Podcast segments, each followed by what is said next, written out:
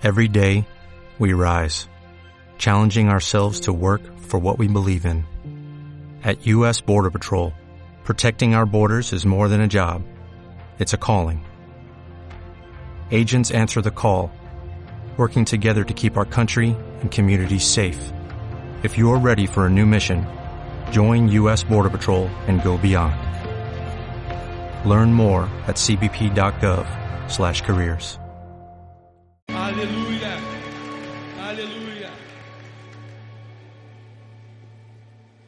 Valeu, irmão. Boa noite, meus amigos, meus irmãos, boa noite. A gente vai se colocar agora diante da palavra de Deus, um momento muito especial. Gostaria que você tentasse se concentrar para esse momento. A gente vai ler um texto que foi escrito há quase dois mil anos e a gente precisa do auxílio do Espírito Santo de Deus para a gente poder entender esse texto e não somente entender, né, fazer descer da cabeça para o coração e marcar nossa vida. Então, isso é um milagre mesmo de Deus, entende? Não é coisa simples, humana. Pelo contrário, é coisa difícil, rara de acontecer. Então, a gente tem que orar para que Deus faça esse milagre, que é, que é gravar Sua palavra no nosso coração, de modo que a gente coloque essa palavra em prática. Se você quiser já ir abrindo também a sua Bíblia aí, na segunda carta aos Coríntios, capítulo 8, a gente vai ler o verso 5 somente. Segunda carta aos Coríntios 8, 5. Antes da leitura, eu vou orar com você. Vamos orar? Senhor, muito obrigado pela tua palavra santa. A gente te agradece pela oportunidade que a gente tem aqui e humildemente a gente pede que mais uma vez você fale aos nossos corações através dessa palavra. Nós somos pecadores, reconhecemos que somos incapazes de compreender sua verdade, senão pela ação do seu Espírito Santo nos nossos corações.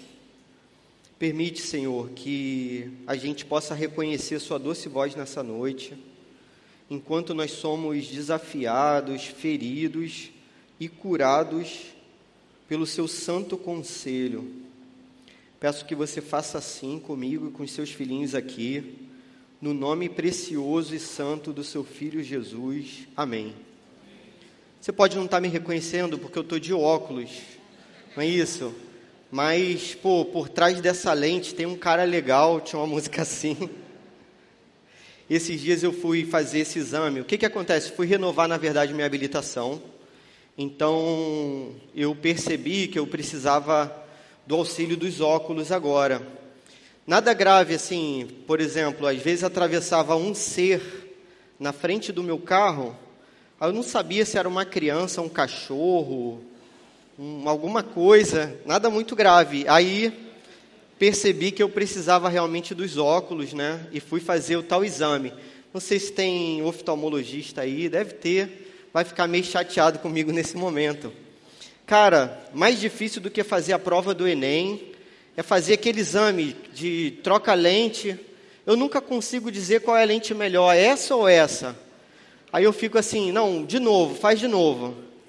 É essa ou essa? E a pessoa ainda falava com calma. Eu, poxa, posso ter uma terceira chance? Aí ela, é essa ou essa? Tudo ruim, eu achava tudo ruim, embaçado. Aí teve uma hora que eu estava com o olho aberto lá na máquina, aí a pessoa falou assim para mim: Olha, agora vai soprar um vento forte no seu olho.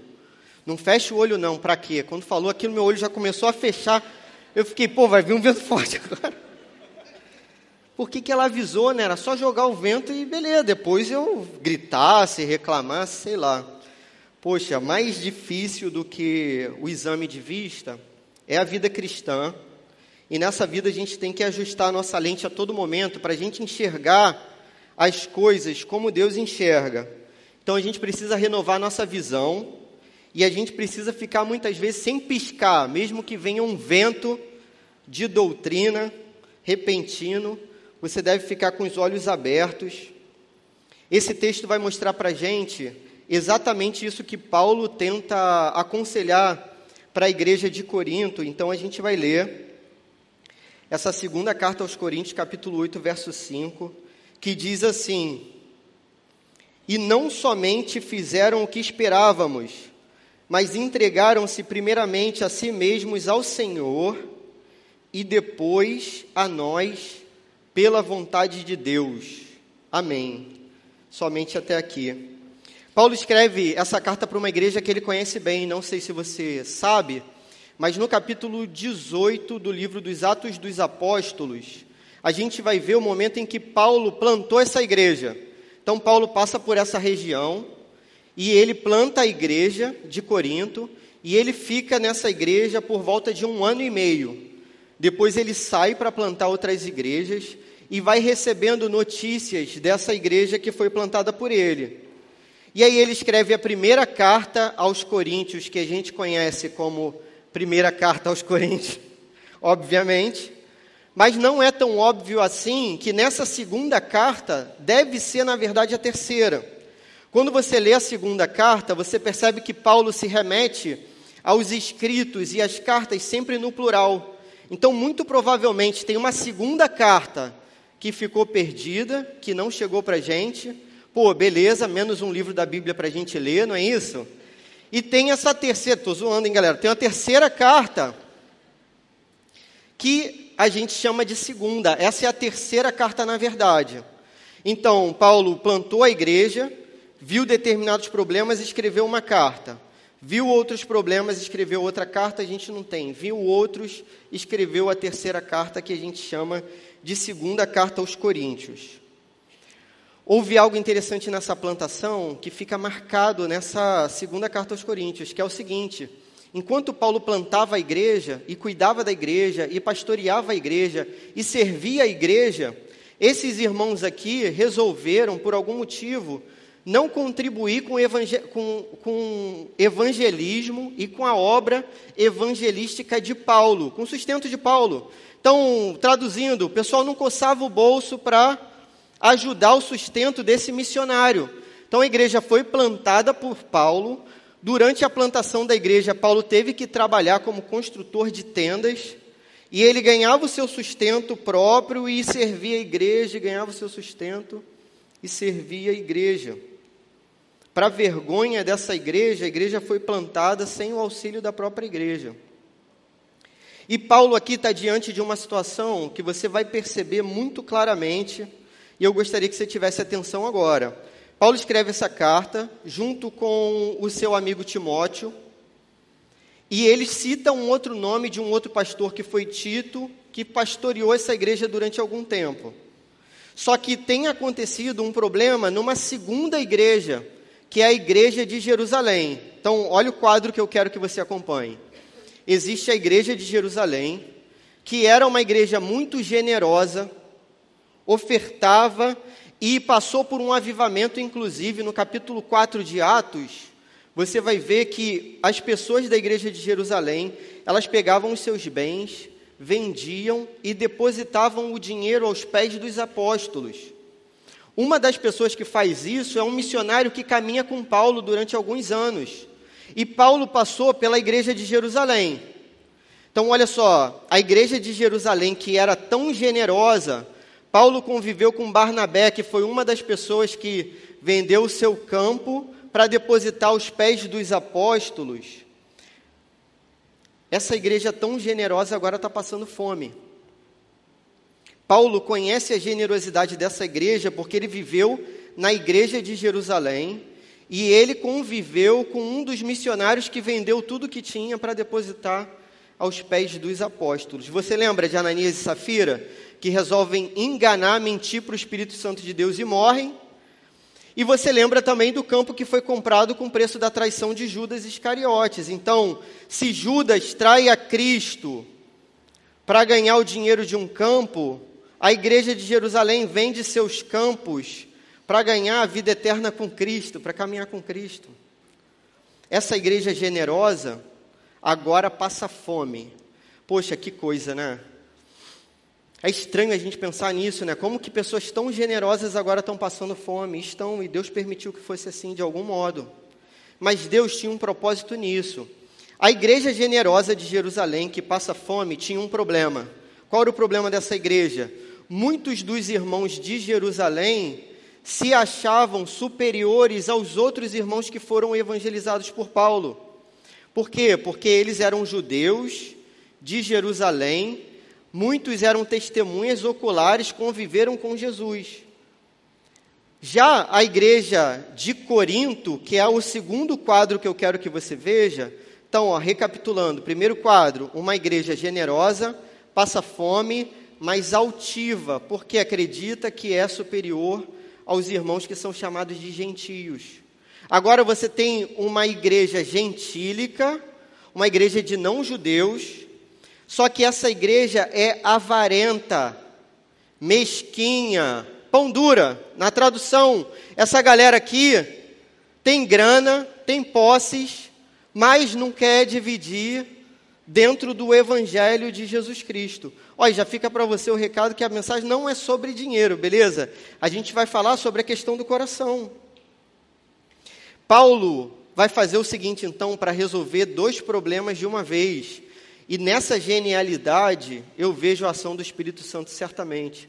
Paulo, de modo bem sábio, ele pensa assim: poxa, eu vou chamar agora e desafiar esses gentios aqui, a igreja de Corinto, que não me ajudou com o meu sustento, pessoal apegado a dinheiro, vou pedir para esse pessoal doar dinheiro para a igreja que está passando fome. Paulo pede a doação não para ele, mas para uma outra igreja. E ao passo que essa galera resolve ou resolva ajudar, eles são curados do problema da entrega que eles tinham, a falta de entrega, a avareza do coração. E essa igreja que recebe doações dos gentios vai ser curada da sua altivez. Por quê? Pô, justamente os gentios a gente se sentia superior, mas agora a gente está recebendo a oferta deles para a gente não passar mais fome. Consegue entender? De modo genial e claramente pelo Espírito Santo de Deus, Paulo resolve dois problemas de uma vez só. E quando você focaliza na igreja de Corinto, que é a igreja dessa carta aqui principalmente, você repara que o problema deles não é dinheiro, o problema é o coração, que não tinha sido entregue verdadeiramente ao Evangelho. Então, a todo momento, Paulo vai clamar para que essa igreja se entregue completamente ao Evangelho de Jesus Cristo, viva como igreja. No final da carta, se você reparar nas recomendações finais, Paulo vai dizer isso, cara, vocês têm que viver como igreja. Vocês ainda não são igreja, vocês estão sempre divididos. Na primeira carta, Havia várias divisões na igreja no meio do culto, o culto era uma bagunça, as pessoas falavam no meio do culto, cada um levava seu lanchinho no meio do culto, cada um comia tudo, era tudo, tudo muito dividido. E agora, no final dessa carta, você vai ter os superapóstolos. Então a igreja está sempre vivendo a dificuldade de ser um, de viver em comunidade naquela igreja local. O problema é que eles estão sempre divididos. Aí agora eles vão dizer para Paulo assim: Olha, Paulo, a gente quer saber quais são as suas recomendações, qual o seu currículo, para a gente te aceitar, aceitar seu ensino. Mas foi Paulo que plantou aquela igreja. Aí Paulo vai dizer assim: Cara, não tem currículo nenhum. Meu currículo sabe qual é? Eu ter sido apedrejado, eu ter sido açoitado, ter sido quase morto, ter naufragado. Isso é o meu currículo está aqui diante de vocês, não vai ser o diploma que eu vou apresentar para vocês. Paulo repara muito bem que o problema da igreja é que eles não sabem viver como igreja. E por isso que Paulo vai dizer nessa carta sobre julgo desigual. Porque a igreja tinha comunhão com pagãos. Não com a própria igreja, na própria igreja eles brigavam. E daí a gente vai ter a primeira lição desse texto, consideração, que é muito importante para nós, gostaria que você anotasse aí. Primeira consideração: o Senhor requer de nós uma entrega radical do que possuímos e somos. O Senhor requer de nós uma entrega radical do que possuímos e somos. A questão não é somente entregar o dinheiro, a questão que está por trás disso que é a falta de submissão do próprio coração. Não é assim na nossa caminhada? Jesus não exige tudo de você, como Billy Graham dizia, né? A salvação é de graça, mas o discipulado requer tudo. Jesus exige de nós não somente o nosso dinheiro, não somente a nossa opção sexual, não somente aquilo que a gente acha que é liberdade, não somente aquilo que a gente acha que a gente tem prazer, não somente a nossa ideologia política, Jesus requer tudo, o nosso coração inteiro.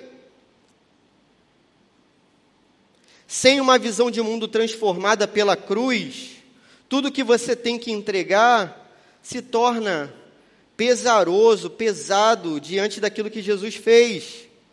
Mas a nossa visão tem que ser ajustada por essas lentes novas, que são as lentes do Evangelho.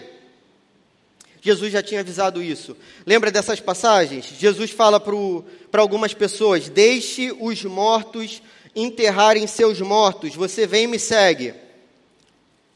Jesus fala para o jovem rico: Quer ser perfeito? Vai, vende tudo que você tem e me segue, assim você terá um tesouro no céu.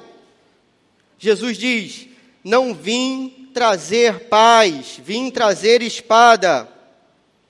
Jesus, as aves dos céus têm seus ninhos, as raposas têm seus covis, mas o filho do homem não tem onde reclinar a sua cabeça. Jesus já tinha alertado para a gente que a caminhada dentro do Evangelho era difícil e tinha que ser uma caminhada radical. Você tem que entregar tudo para Jesus. Você não canta isso aqui? Tudo que eu sou e pretendo ser, eu coloco diante de você, meu Deus, porque eu sei. Aí entra aquela parte maneira, né? Aí, João, viu? Pô, pessoal tem sempre um do up que me apoia, ninguém me apoia, viu? O pessoal fez, valeu, uhul, valeu. Só uma pessoa ali, obrigado, irmão. Depois eu vou te abraçar. Segunda consideração, é impossível viver o plano de Deus de modo pleno fora da igreja local. É impossível viver o plano de Deus de modo pleno fora disso aqui, desse ajuntamento, dessa igreja. Aqui, se você for um pouco mais criterioso, você vai achar que eu dei um salto no texto. Porque se você ler o texto, o texto diz assim, ó, e não somente fizeram o que esperávamos, o que que Paulo está dizendo aqui? Paulo está dizendo que antes de recolher essas ofertas na igreja de Corinto, uma outra igreja muito pobre, que era a igreja da Macedônia, se voluntariou para ofertar. Os caras estavam passando necessidade, mas eles disseram assim: não, a gente, na nossa necessidade, na nossa pobreza, a gente vai ajudar os irmãos que estão passando fome lá em Jerusalém. A igreja da Macedônia fez isso voluntariamente. E aí ele diz assim, ó, e não somente fizeram o que esperávamos, ou seja, eles entregaram o dinheiro para ajudar os que estavam com fome da igreja, mas entregaram-se primeiramente a si mesmos ao Senhor e depois a nós pela vontade de Deus. Então, primeiro tem uma entrega a Jesus Cristo, que foi a primeira consideração, uma entrega completa e radical. Mas existe uma segunda entrega que tem que ser feita pela vontade de Deus, porque Paulo diz que essa é a vontade de Deus. E essa segunda entrega é a igreja. Você se entrega à igreja de Jesus Cristo. A aplicação assim, né, e a consideração mais direta seria o sermão da semana passada pregado pelo pastor Felipe aqui, igreja tóxica ou bíblica. Você tem que ouvir de qualquer maneira mais de uma vez.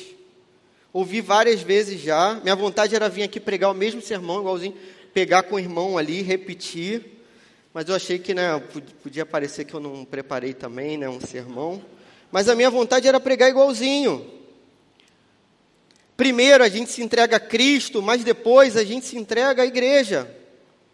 E aqui a igreja, Paulo está falando que é, quem escreveu a carta é ele, Timóteo, Tito, é assim, os líderes da igreja. Só que agora eu estou colocando como igreja local porque eu estou seguindo a interpretação de Charles Spurgeon. Spurgeon pregou um sermão nesse texto aqui em 1869, exatamente nessa passagem. Sermão 3411, o cara pregava muito, né? 3411 dele vai dizer que o segundo passo não é simplesmente se entregar as autoridades da igreja, como pastores e presbíteros, mas a igreja como um todo.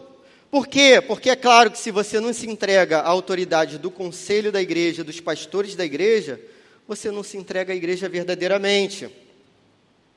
Porque a igreja, meus irmãos, é sempre plural. Vou te dar um exemplo. No capítulo 25 do Evangelho de Mateus, você lembra desse texto certamente, assim. Nem precisa abrir, mas se quiser, beleza. Olha só, capítulo 25 do Evangelho de Mateus, Jesus está falando sobre o final de todas as coisas. E ele vai dizer como é que vai ser aquele juízo final. Aí ele vai dizer assim, ó, é a parábola das ovelhas e dos bodes. Ele vai dizer assim, ó, o pastor, quando recolher os seus rebanhos, ele vai separar os seus rebanhos. Do lado direito, você vai ter as ovelhas, do lado esquerdo, você vai ter os bodes. O pastor vai dizer para as suas ovelhas do lado direito: Venham, benditos do meu Pai, vocês são meus, por quê? Porque um dia eu tive fome e vocês me deram de comer, eu tive sede, vocês me deram de beber, eu estive nu, vocês me deram de vestir. Eu estive doente, vocês cuidaram de mim. Eu estive preso, vocês me visitaram. E eles vão dizer assim para Jesus: Poxa, Jesus, a gente nunca te viu doente, com fome, preso, sem roupa. Como que a gente fez isso? E Jesus responde: Tudo que vocês fizeram a um dos meus pequeninos, vocês fizeram a mim. Onde que eu estou querendo chegar? Você já visitou alguém preso na sua vida?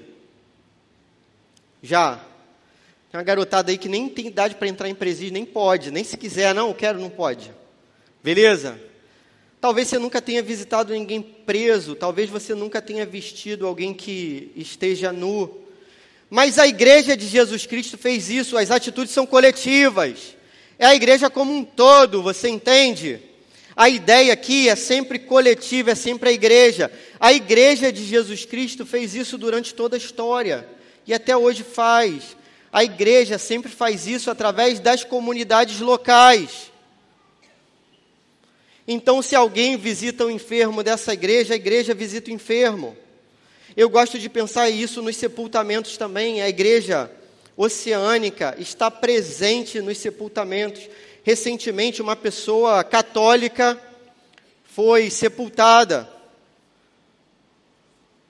Tinha ninguém lá da igreja dela, a igreja oceânica estava lá, sepultando aquela pessoa para consolar os parentes dela que estavam ali. Quando um faz, todos fazem, é assim.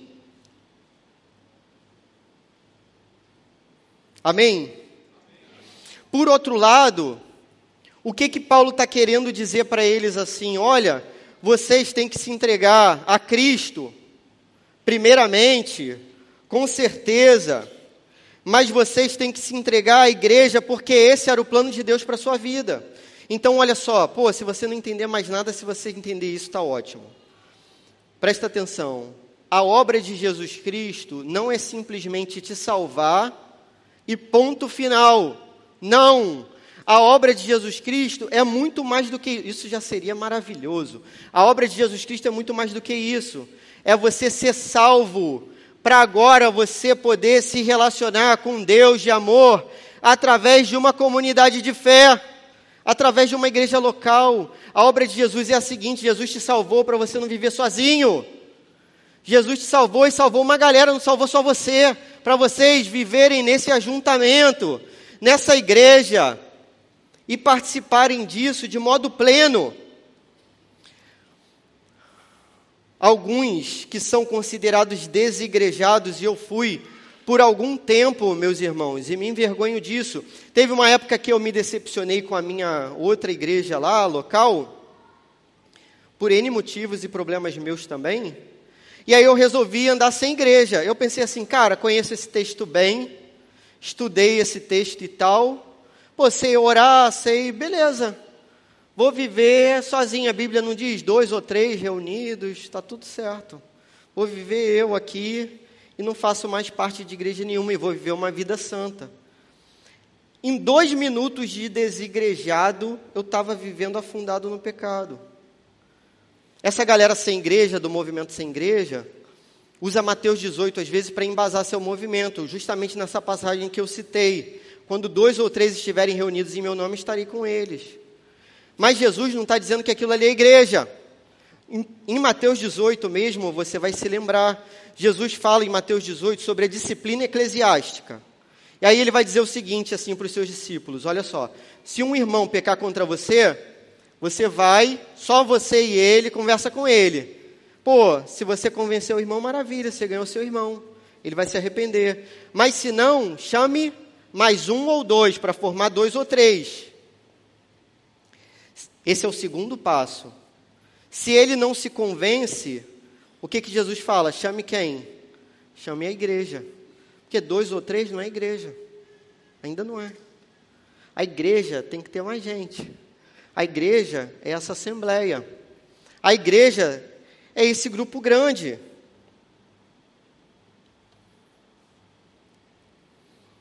Eu acredito, no entanto, que além desse desigrejado raiz, no mau sentido que eu fui, tenho o desigrejado Nutella também hoje. Pessoas que pulam de lá para cá, daqui para lá o tempo todo. Um dia vem aqui, o outro na igreja ali, o outro na igreja colar. Não dá para você ficar misturando as igrejas, alguma coisa vai dar errada. Não dá para você misturar lagoa, depois neve, depois oceano e achar que vai dar tudo certo. No mínimo você vai ficar gripado, você vai para lagoa, vai para neve, aí mergulha no oceano, cara. Tá doente e hoje ficou gripado, o pessoal acha que é covid. Vai ficar preso dentro de casa. Ficar de igreja em igreja também é uma forma de estar desigrejado. Só que é uma forma mais light, né? Que você também não assume muito. Você não se submete a autoridade nenhuma, você vive do seu jeito. Ah, vim hoje a Oceânica. Pô, achei legal aí, não gostei, vou para outra. E na outra, não gostou, vai para outra. Participar superficialmente da igreja é como se você fosse chamado para jogar a final da Copa do Mundo. Você é um jogador de futebol. Pô, chegamos à final da Copa. Você pode entrar para a final da Copa e você vai dizer: não, não vou jogar. Ficar na igreja sem participar é não jogar a final da Copa. Algo mais importante do que a final da Copa do Mundo está sendo construído agora. Que é a história das pessoas que são alcançadas pelo poder de Deus. Você quer participar disso? Isso é mais importante do que Neymar estar tá machucado ou não, galera. Existe uma outra forma ainda, Nutella, de desigrejamento. Inventei essa palavra agora, beleza? Ficar fora da igreja. E Satanás tentou fazer isso com a minha própria vida. Que é você ir à igreja aos domingos, você ter seu nome na lista de membros, só que aí você fica escolhendo, ah, esse sermão aqui hoje foi pregado, pô, achei legal. Ah, esse outro não achei. Ah, meu dízimo, pô, dízimo não interessa, se está dizendo 10%, vou dar quanto eu quero e vou fazer do meu jeito. Ah, não vou entregar o dízimo para a igreja assim, não, vou dar no Oceânica Social que eu acho mais legal. Vou à célula quando vou, às vezes não vou, mas vou quando vou. Ah, não, não quero falar hoje não, poxa, vou deixar para ah, tudo que foi falado aí. Eu concordo, tudo que foi falado está ótimo. E nada serve para a própria vida, para o próprio coração. Final de semana de treinamento, vai ter semana que vem. Final de semana. de jeito nenhum. Como diz Spurgeon, nesse mesmo sermão, palavras de Spurgeon. Qualquer hipócrita pode agir desse jeito. Isso é sinal de joio e não de trigo. Qualquer hipócrita faz isso. Spurgeon diz isso. Qualquer hipócrita vai à igreja aos domingos, qualquer hipócrita entrega o dízimo do seu jeitinho, escolhe o sermão que quer ouvir ou não, qualquer um faz isso. Isso é sinal de que a gente às vezes está sendo um desigrejado. Você só não sabe ou não está querendo assumir publicamente. Irmão, rejeite o engano de Satanás para a sua vida. Rejeite isso, irmão. Amém? Amém. Por outro lado, a igreja local ela vai proporcionar para você o modo que Jesus Cristo quis que você fosse tratado. Vou dar um exemplo para você. Às vezes o outro consegue reparar algo na nossa vida que a gente não enxerga. Há um tempo atrás, no ano passado, dia 12 de abril, eu dei uma facada na minha própria mão, sem querer, obviamente. Mas aí eu estava manipulando um objeto lá, fui querer perfurar o objeto e machuquei minha mão, seriamente. Aí fui para o hospital, tal, aí teve aquilo tudo, fui operar, não sei o quê. Aí depois teve um dia que eu estava no meio do, de todo mundo ferido lá, e eu no meio da galera. E aí um cara sentou do meu lado e perguntou assim, um cara todo arrebentado também. Aí o cara perguntou assim para mim, e aí, o que, que aconteceu com a sua mão? Aí eu falei para ele assim, bom, então, eu fui perfurar um objeto, e aí a faca escapuliu e tal. Aí ele falou, ninguém faz isso, ninguém perfura objeto assim. Sabe como é que você perfura? Você esquenta um negócio de ferro e você vai lá e fura. Todo mundo sabe disso, isso é burrice.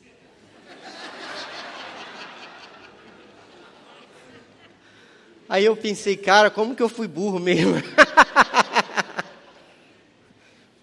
Aí eu vendo ele todo quebrado, né? Aí eu falei para ele: "E você? O que que aconteceu com você?" Ele: "Ah, então, eu fui ao mercado, aí fiz compras, eu estava de bicicleta. Eu estava carregando as sacolas numa das mãos. E aí eu estava no meio da pista e eu fui trocar as sacolas de mão. E aí eu caí no meio da pista, quase que o ônibus passou por cima de mim. Eu falei para ele: hahaha, ninguém faz isso. Todo mundo sabe que para trocar uma sacola de mão, você para com a bicicleta, põe o seu pezinho no chão e você troca. Aí depois você volta a pedalar.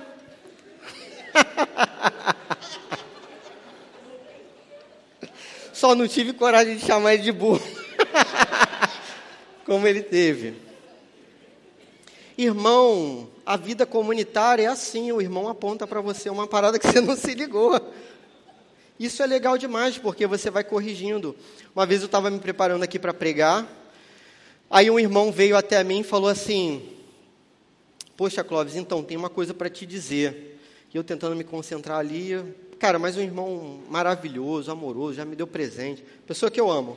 Aí o irmão falou assim para mim: Clóvis, eu nunca gostei do jeito que você prega.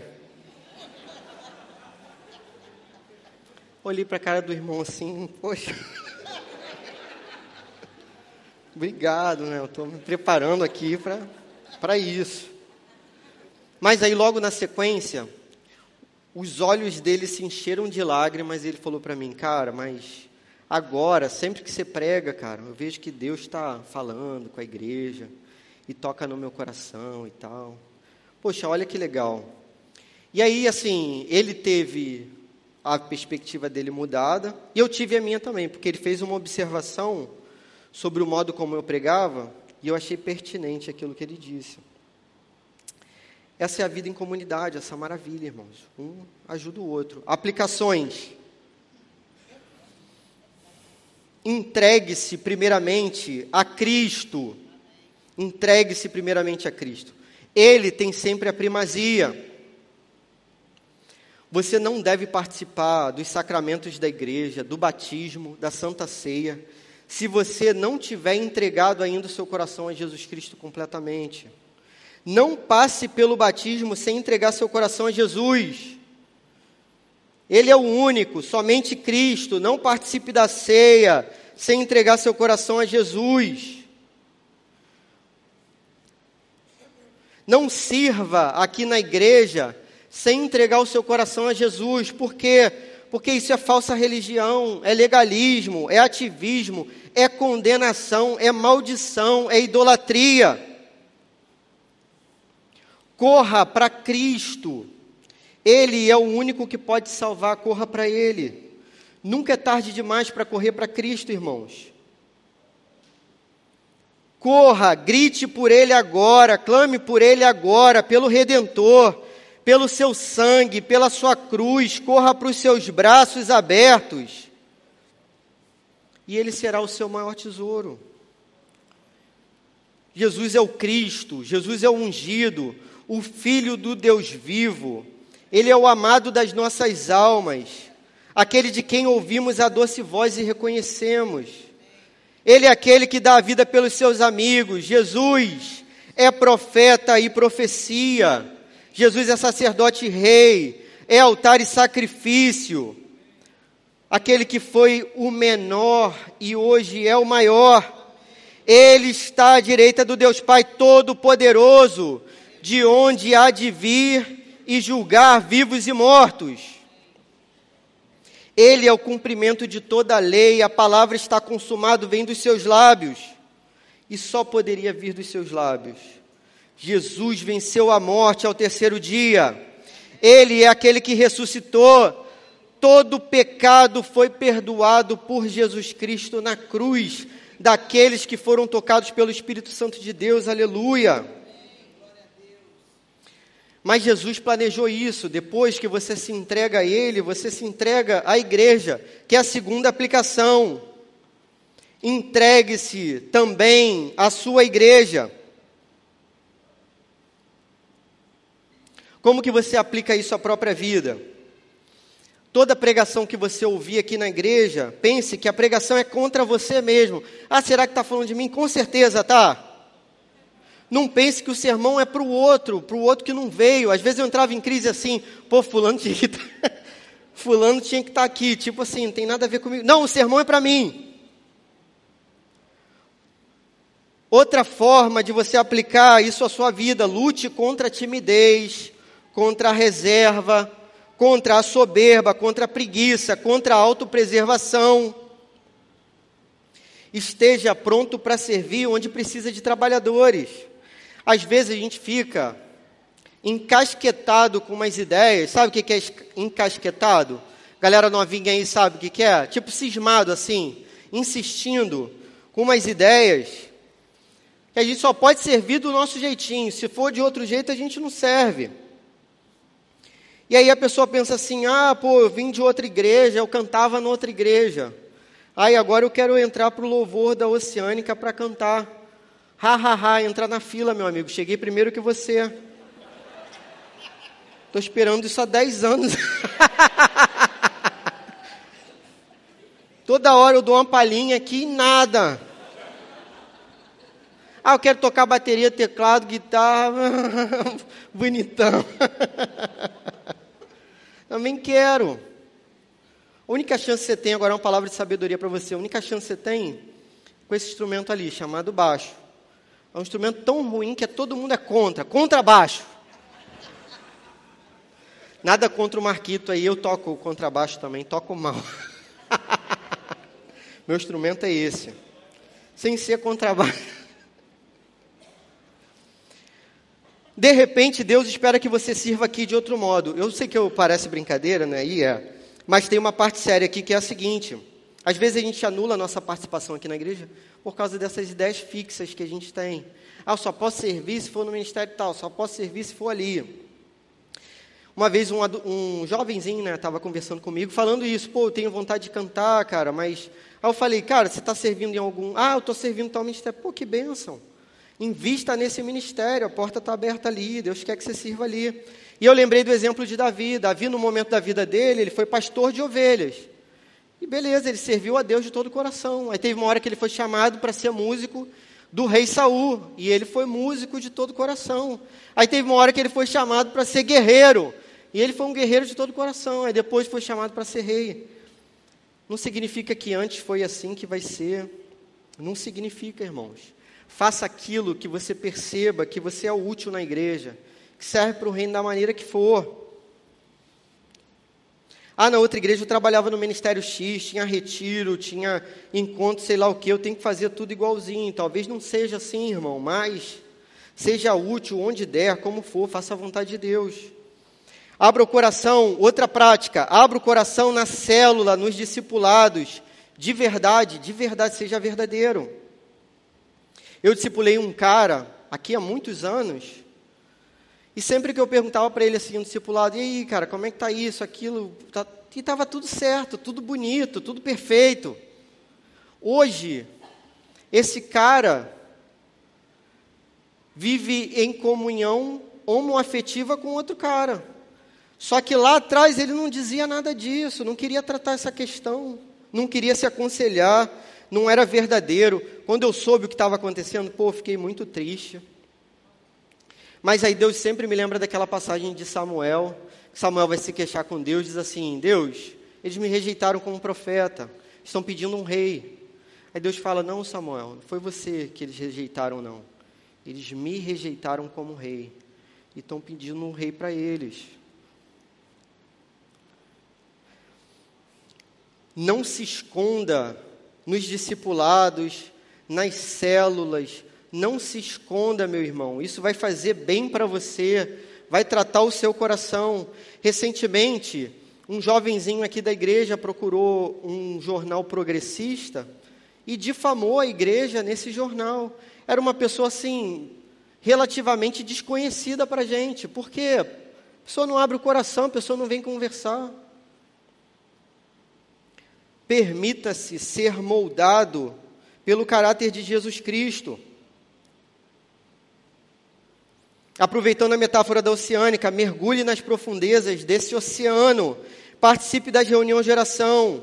Se você não pode vir, comece a orar. Durante muito tempo eu não podia vir. Eu trabalhava, dava aula quinta-feira à noite. Justamente no horário da reunião de oração não podia participar. Ore para Deus permitir que você possa participar da reunião de oração.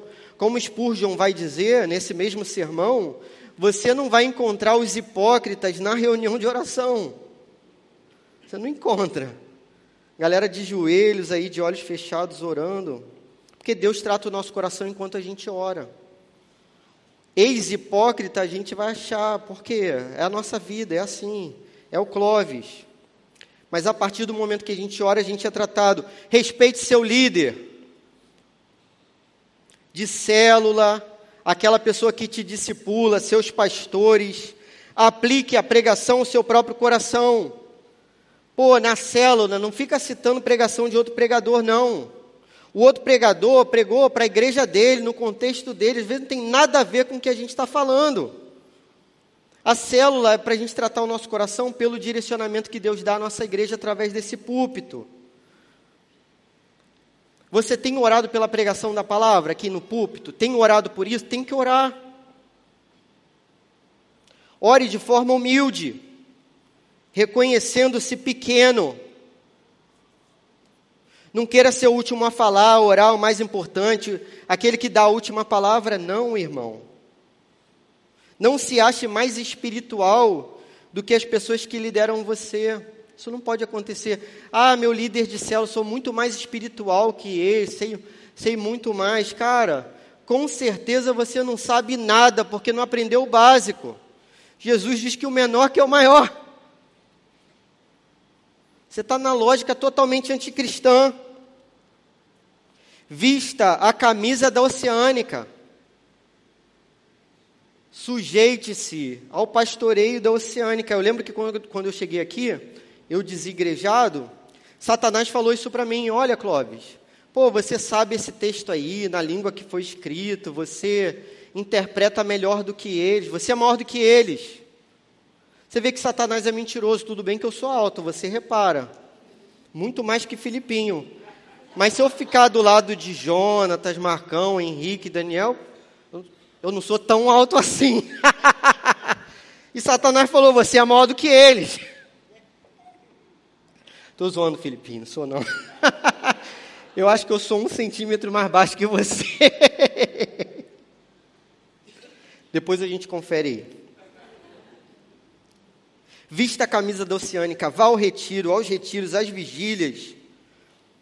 Se você fala mal da sua igreja local, que é a igreja oceânica, você fala mal de você mesmo e está ofendendo a Jesus Cristo.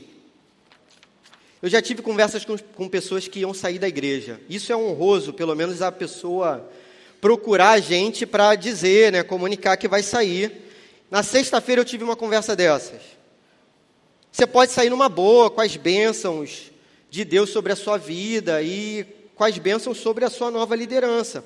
Eu sempre digo para a pessoa assim: olha, para onde você for, mergulhe naquela igreja, crie raízes naquela igreja, vista a camisa daquela comunidade, seja bênção, seja humilde, respeite seus líderes.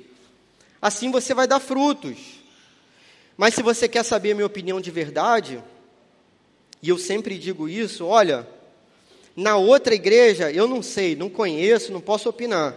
Pode haver gente melhor do que a galera aqui da Oceânica, eu não conheço. Eu conheço os crentes daqui. Eu conheço os pastores daqui, conheço o conselho daqui. Aqui tem crente de verdade. Se você fosse meu filho, eu falaria para você ficar. Geralmente é adolescente, né? Falaria para você ficar. Eu não conheço igreja melhor do que a igreja oceânica, não, irmãos. Aqui não tem dois dedos de teologia, aqui tem a teologia completa. Os melhores dessa terra, sem brincadeira, as pessoas mais santas que eu conheci na minha vida são as pessoas dessa igreja aqui oceânica. Essas pessoas me ensinaram a orar, me ensinaram a jejuar, me ensinaram a ter uma vida piedosa, me corrigiram sempre que foi necessário, e muitas vezes é necessário. Paulo diz na primeira carta que aquela igreja deveria ser imitadora dele. Eu digo a mesma coisa para vocês: imitem seus pastores, porque seus pastores imitam a Cristo. É claro que Cristo tem a primazia no nosso coração, porém, só é possível viver a profundidade e a plenitude do amor de Cristo no cotidiano da igreja local. E se você é da igreja oceânica, na igreja oceânica. Se você é de outra igreja e está visitando a gente hoje, viva assim lá na sua igreja. A boa notícia é esse pacote completo. Somos salvos por Cristo para a vida na comunidade local. Se com Cristo morremos, podemos viver juntos finalmente. Só é possível isso dar certo, galera, não explodir com Cristo aqui. Com Cristo, os juntos é possível com Cristo, os juntos somos melhores, é possível também com Cristo. Você ama Cristo? Ame a sua igreja. Você ama Cristo e a da Oceânica? Ame a igreja oceânica. Conheça a igreja oceânica. Faça sua inscrição hoje mesmo nesse módulo aí. Conexão com o pastor Henrique. Módulo para você conhecer, amadurecer, embasar sua decisão de caminhar com a gente e amar essa igreja aqui, vestir essa camisa. A beleza da boa notícia é que você não está sozinho. Somos uma igreja, uma reunião, uma assembleia, um ajuntamento de pessoas. Nós não somos nobres, não somos honrados pela nossa própria honra, somos mendigos ajudando outros mendigos a olharem para o Rei dos Reis e pedirem auxílio para o Rei dos Reis e Senhor dos Senhores, que é Jesus Cristo, aquele que pode alimentar sua alma. Nós apontamos para Cristo como igreja local, nós apontamos para Cristo como igreja oceânica. Eu posso dizer isso, irmãos, de quase todos aqui, mas eu gostaria de dizer de todos aqui, irmãos da igreja oceânica, vocês não somente fizeram o que esperávamos, mas entregaram-se primeiramente a si mesmos ao Senhor e depois a nós, pela vontade de Deus. Amém. Senhor, louvado seja o teu nome pela tua palavra. O Senhor é o nosso Deus maravilhoso e a gente te agradece porque a tua salvação nos alcançou para a gente viver aqui em comunidade, Senhor. O Senhor separou esse lugar, essa igreja, essas pessoas o Senhor ungiu os líderes dessa igreja, Pai, para que o teu nome fosse glorificado, o teu evangelho se expandisse aqui, Pai. E a gente te glorifica porque essa obra alcançou a nossa vida de modo poderoso, Senhor. A cada dia a gente é transformado nesse lugar, a cada dia a gente é tratado nesse lugar, a cada dia a gente ouve o teu evangelho sendo pregado e a gente te ama cada dia mais, Senhor. Obrigado por essa obra poderosa, Pai. Permita que a gente sirva aqui nessa igreja como alguém que contribui, Pai, de todos os modos e sentidos, Pai. Em nome de Jesus, não deixe a gente atrapalhar a Sua gloriosa obra nessa terra, nesse mundo, Senhor. Pelo contrário, que a gente possa te servir e contribuir para a salvação de muitos ainda nesse lugar, Pai. Que seja assim no nome do Teu Filho Jesus. Amém. Okay, round two. Name something that's not boring. A laundry? Ooh, a book club. Computer solitaire, huh? Ah, sorry, we were looking for Chumba Casino. That's right. ChumbaCasino.com has over 100 casino style games. Join today and play for free for your chance to redeem some serious prizes. ChumbaCasino.com. No purchase necessary. Where prohibited by law. 18 plus terms and conditions apply. See website for details.